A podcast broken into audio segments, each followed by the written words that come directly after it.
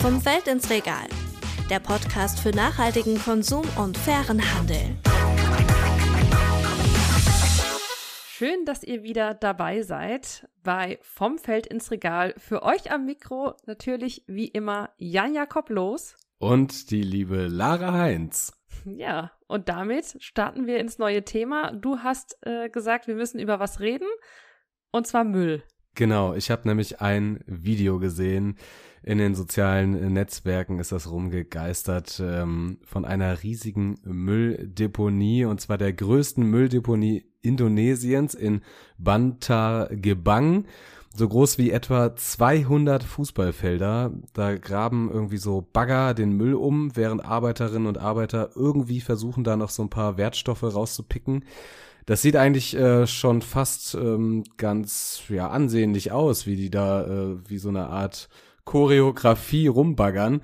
Aber das Ganze ist natürlich sehr, sehr ernst, weil äh, sowas wie Arbeitsrechte oder Umweltstandards, die gibt's da, äh, glaube ich, eher weniger. Unser Thema also heute ja, Plastikmüll auf Abwägen und nicht nur irgendein Plastik, sondern auch unser Plastik.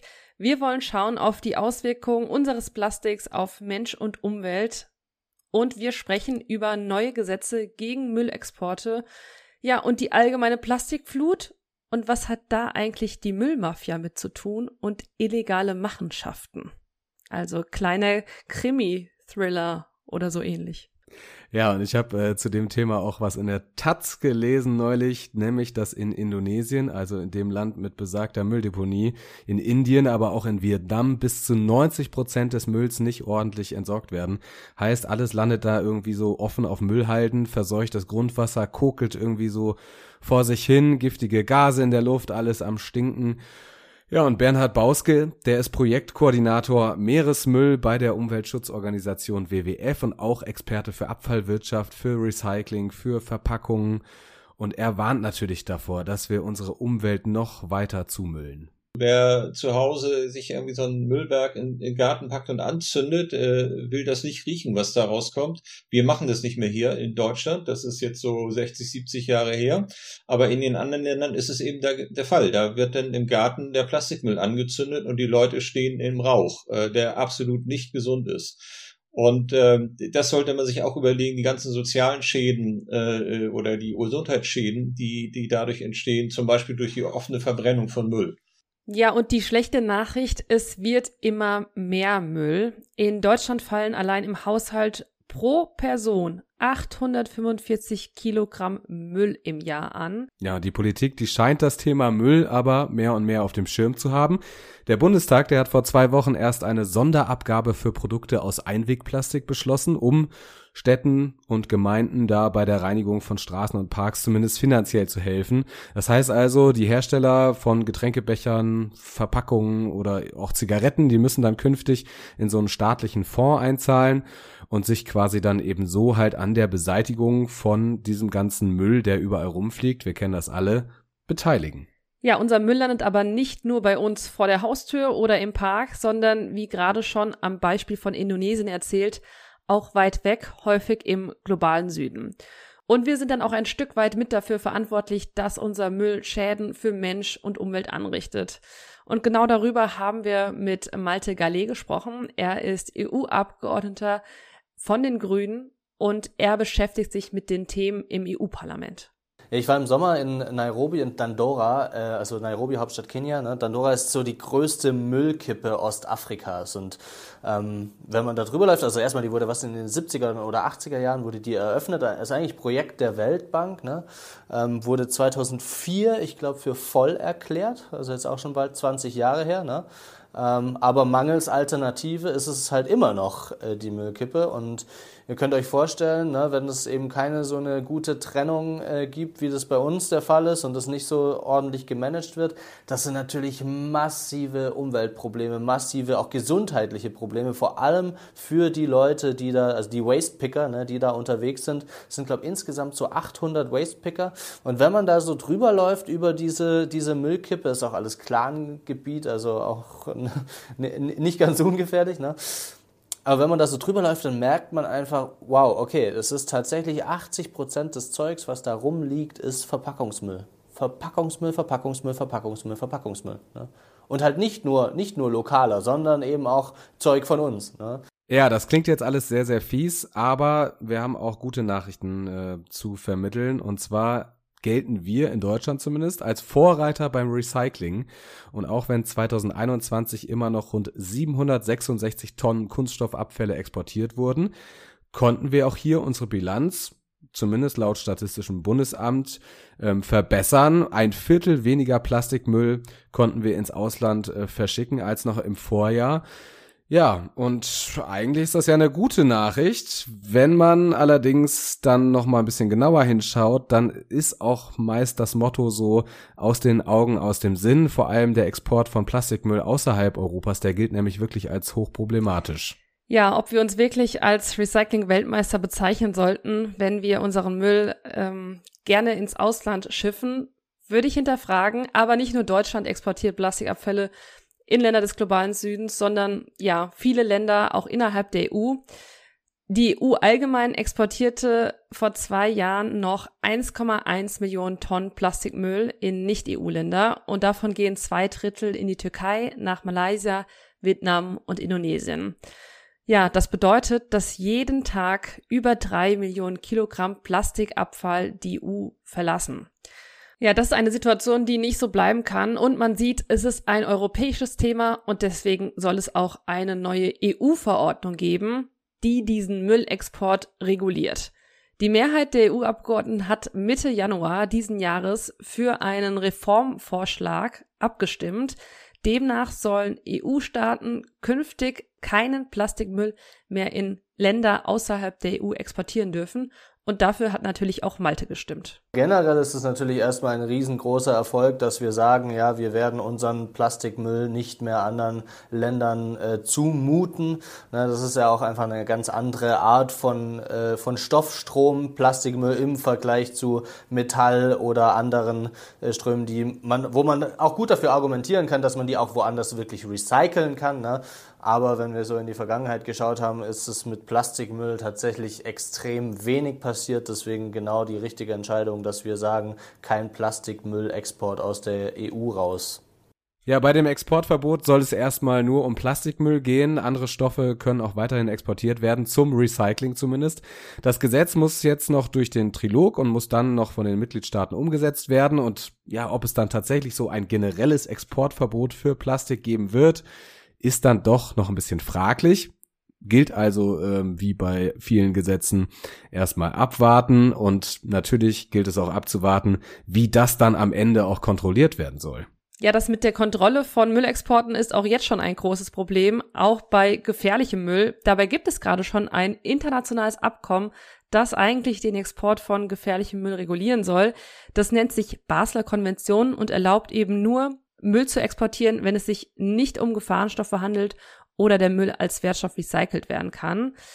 Aber selbst dieser teils hochgiftige Abfall wird oft nicht richtig entsorgt und illegal ins Ausland gebracht. Ja, die Umweltschutzorganisation Greenpeace, die hat in den letzten Jahren immer wieder auch solche Fälle aufgedeckt auch dass deutscher Abfall auf illegalen Müllkippen landet, vor allem in der Türkei oder Südostasien. Und das Investigativteam von Greenpeace hat mit Trackern da den Weg des illegalen Müllexports aufdecken können und nachzeichnen können.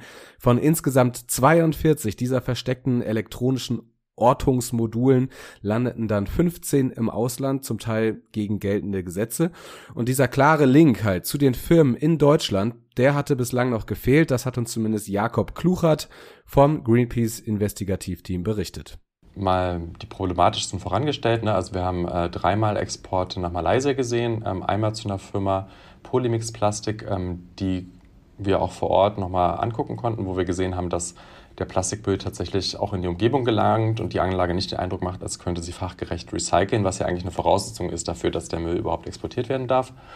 Ähm, und in den anderen beiden Fällen tatsächlich konnten wir nachweisen, dass das Hartplastik, was da exportiert wurde von einer Firma hier in der Nähe von Hamburg, äh, mit Brom kontaminiert war. Ja, auch wenn dem Greenpeace-Team das Problem dieser illegalen Müllexporte generell schon bekannt war, hat das Ausmaß Jakob dann doch überrascht, meinte er, dass eben bei so einer kleinen Stichprobe so viel, teils auch gefährlicher Müll ins Ausland exportiert wurde, das war dann doch nicht so vorherzusehen. Ja, ein weiterer Fall war auch in die Türkei nachzuweisen. Dorthin wurde Mischplastikmüll geliefert in einen Betrieb, der auch überhaupt gar keine Lizenz dafür des türkischen Umweltministeriums hatte.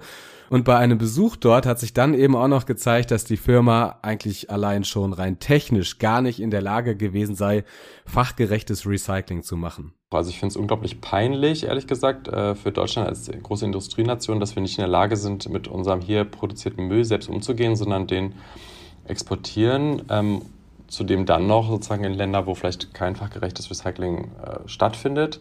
Ich finde es für die Communities vor Ort wirklich verheerend. Also wir haben immer wieder auch Untersuchungen gemacht, ähm, zum Beispiel in der Türkei bei illegalen Mülldeponien und untersucht, welche Chemikalien sich da eigentlich finden lassen. Und äh, da gelangen halt wirklich total gefährliche und auch krebserregende Stoffe in die Umwelt. Ja, und es gibt wirklich skrupellose Banden, denen das komplett egal ist, dass es sich da um gefährliche oder krebserregende Stoffe handelt, die sie da ins Ausland verschiffen. Es wird einfach klar, Müll ist ein Milliardengeschäft und weil es eben um viel Geld geht, gibt's eben auch viele illegale Geschäfte.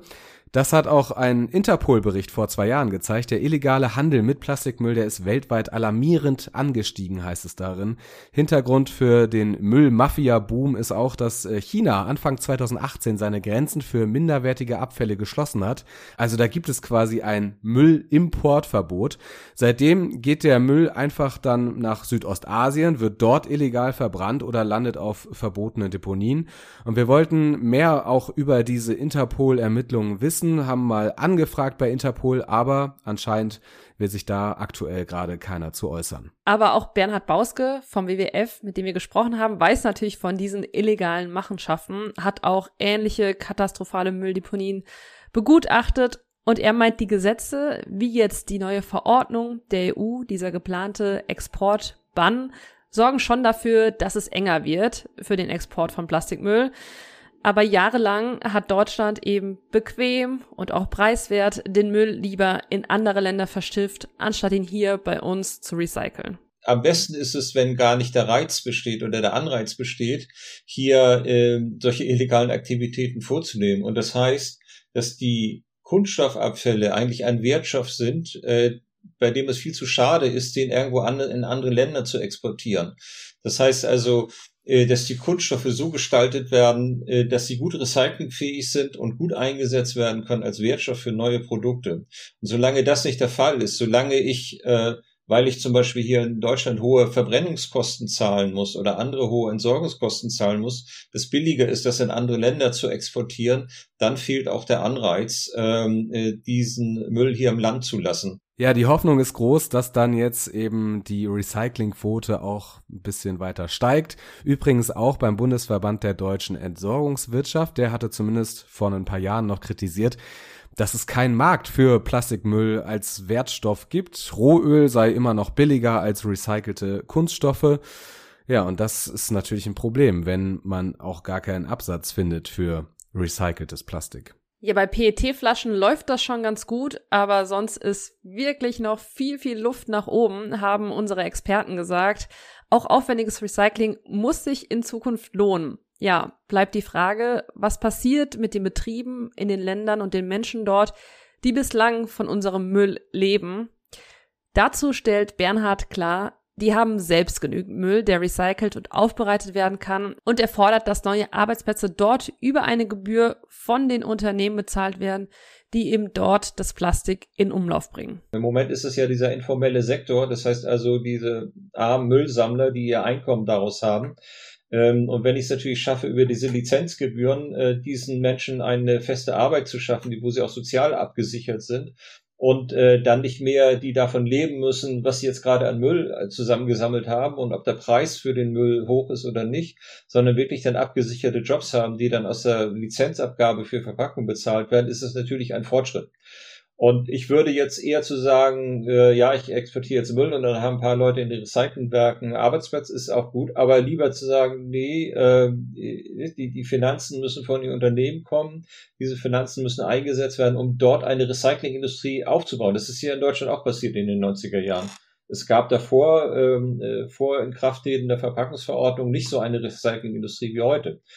Und äh, das sollte in den Ländern äh, dort auch passieren. Ja, der WWF-Experte, der hofft, dass sich die Länder von Deutschland einiges abschauen können und dann vielleicht auch so das Beste gesetzgeberisch für ihr Land irgendwie erreichen können um das Thema international, also gemeinsam anzupacken, da gibt's auch bereits Initiativen. Ja, ziemlich erfreuliche. Ähm, ihr kennt vermutlich alle das Pariser Klimaabkommen. Dort wurde ja festgeschrieben, dass die Erderwärmung auf 1,5 Grad begrenzt werden soll. So, internationales großes Abkommen, Staaten versuchen sich dran zu halten. Für das weltweite Plastikproblem gibt's bisher aber kein internationales Abkommen. Die gute Nachricht, die Umweltversammlung der Vereinten Nationen hat vor einem Jahr einstimmig beschlossen, entschieden gegen diese Plastikflut vorzugehen. Und diese Einstimmigkeit ist schon was Besonderes und ein wichtiges Zeichen, dass da eben alle Staaten für gestimmt haben. Und jetzt hat die EU ein Verhandlungsmandat und Ziel ist, bis nächstes Jahr einen weltweit verbindlichen Vertrag auszuhandeln, der die Plastikverschmutzung beenden soll. Was da genau drin stehen soll, das ist eben noch Gegenstand dieser Verhandlung. Also es geht um Verbote bestimmter Kunststoffprodukte oder Sorten, um Inhaltsstoffe und um die Unterstützung von Ländern beim Abfallmanagement. Also genau das, was Bernhard vom WWF eben auch gefordert hat. Und er hat uns auch gesagt, dass man jetzt mit Blick auf dieses UN-Abkommen allerdings mit großen Widerständen rechnen muss im weiteren Verlauf auch der Verhandlungen, weil natürlich Plastik für die Öl- und Gasindustrie eine wirklich gute Einnahmequelle ist und in der Vergangenheit schon viel in Anlagen auch investiert wurde. Ja, und wenn man jetzt quasi das Plastik reduzieren will, dann kann das natürlich schon auch eine Gefahr irgendwie für die Industrie darstellen. Ne? Malte Gallet, der ja für die Grünen im EU-Parlament sitzt, der spricht gerade von einem Momentum. Die EU unterstützt da auch alle Initiativen, sagt er, aber man wolle aufpassen, dass man da auch nicht zu paternalistisch auftritt. Denn wir haben ja die letzten Minuten darüber gesprochen, dass die EU und auch Deutschland da nicht besonders vorbildhaft immer unterwegs waren. Das heißt, die EU will sich bei diesem globalen Plastikabkommen jetzt an die Seite der Länder stellen, die das wirklich ambitioniert verfolgen. So, dann wollen wir mal schauen, was hat sich bislang schon geändert und wo geht die Reise hin. Was man ja wirklich sagen kann, ist, mit all diesen Gesetzen wurde schon einiges erreicht und es soll noch weiter Druck ausgeübt werden auf die Recyclingindustrie und auch auf die Unternehmen. Es gibt ja in der EU schon die sogenannte erweiterte Herstellerverantwortung. Lara, kannst du mal kurz erklären, was das ist? Ja, die soll Unternehmen verpflichten, dass sie Plastikmüll, den sie ja erstmal in Form von Produkten oder Verpackungen auf den Markt bringen, dass sie sich auch um diesen Plastik am Ende noch kümmern. Und im Moment sieht das so aus, dass diese Unternehmen dann Gebühren zahlen, mit denen dann eben ja das Abfallmanagement bezahlt werden soll. Aber es wird gar nicht unterschieden, welche Produkte und Verpackungen welches Unternehmen da auf den Markt bringt. Also sind das Verpackungen, die recyclingfähig sind oder eben nicht. Das heißt, jedes Unternehmen zahlt im Prinzip gleich viel und die Anreize, dann natürlich an seinen Produkten was zu ändern und die recyclingfähiger zu machen, die fehlen da natürlich ein bisschen. Ja, und das war auch eine große Kritik, die Malte uns äh, im Interview äh, mit auf den Weg gegeben hat.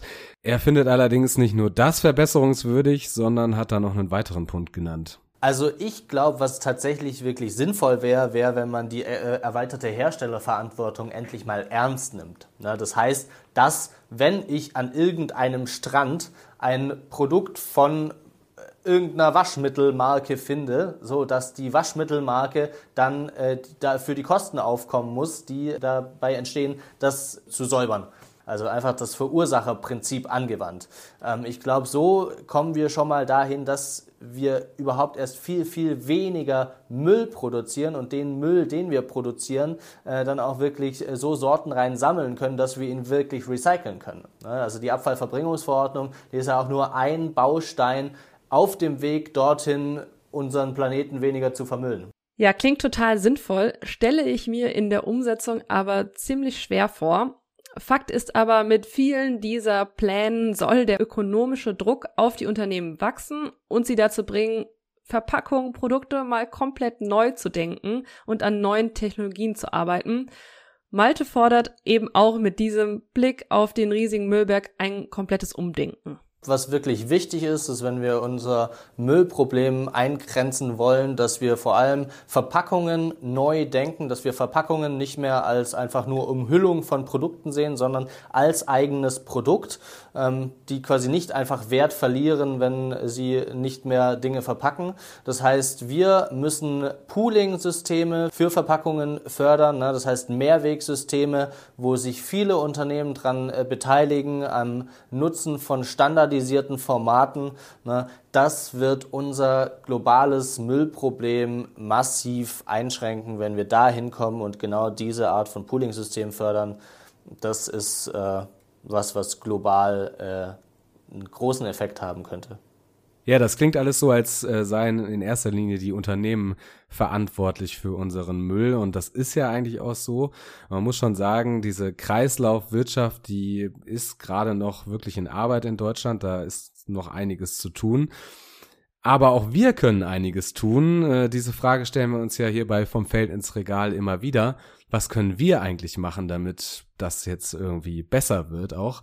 Müll trennen ist natürlich super wichtig. Auch beim Einkaufen im Supermarkt äh, kann man natürlich darauf achten, dass auch ja, die Plastiktüte vielleicht einfach mal da bleibt und man auf überflüssigen Plastikabfall verzichtet. Zum Beispiel kann man auch auf unverpacktes Obst und Gemüse zurückgreifen. Natürlich kann man auch halt immer den Jutebeutel mitnehmen oder ähm, ja, man kann natürlich auch einfach in einen unverpackt Laden gehen oder zum Wochenmarkt. Das ist für euch wahrscheinlich auch nichts Neues. Und ähm, unterwegs kann man natürlich auch immer darauf achten, dass man auf die eine oder andere Verpackung verzichtet. Ja, der Coffee to go Einwegbecher wird da ja immer als Sinnbild unserer Wegwerfgesellschaft gesehen. Ich glaube, den Tipp Mehrwegbecher nutzen, den haben wir alle zu Genüge gehört. Aber nochmal eine Zahl dazu. Wir füllen mit Einwegbechern pro Jahr acht Millionen Stadtmülleimer, also eine riesige Menge, die da anfällt. Dazu gab's aber auch Good News, denn ab diesem Jahr müssen Restaurants und Cafés, die den Kaffee oder andere Getränke und Essen zum Mitnehmen verkaufen, ihre Produkte auch in Mehrwegverpackungen anbieten. Das soll eben auch helfen, Plastik zu vermeiden. Aber hier liegt es dann letztendlich an dir, mir oder euch allen, dann noch die nachhaltige Alternative zu wählen, nämlich die Mehrweg-Alternative. Ja, wir wollen natürlich auch äh, wissen, welche Tipps ihr so habt, um noch mehr Plastik zu vermeiden. Was setzt ihr im Alltag so schon ganz gut um oder wo fällt es euch leicht? Wo fällt es euch vielleicht auch besonders schwer? Und was haltet ihr eigentlich von den neuen Gesetzen und Verordnungen, die jetzt in Deutschland und auch auf europäischer Ebene auf dem Weg sind? Ja, schreibt uns wie immer gerne bei Insta, Hashtag ich will fair oder einfach oldschool per Mail. Ja, Mailadresse packen wir euch in die Beschreibung der Folge. Und damit tschüss und hoffentlich bis zum nächsten Mal. Ciao. Das war Vom Feld ins Regal, ein Podcast der Initiative für nachhaltige Agrarlieferketten. Wenn du mehr zu nachhaltigem Konsum und fairen Handel wissen willst, schau auf Instagram vorbei bei Ich will fair.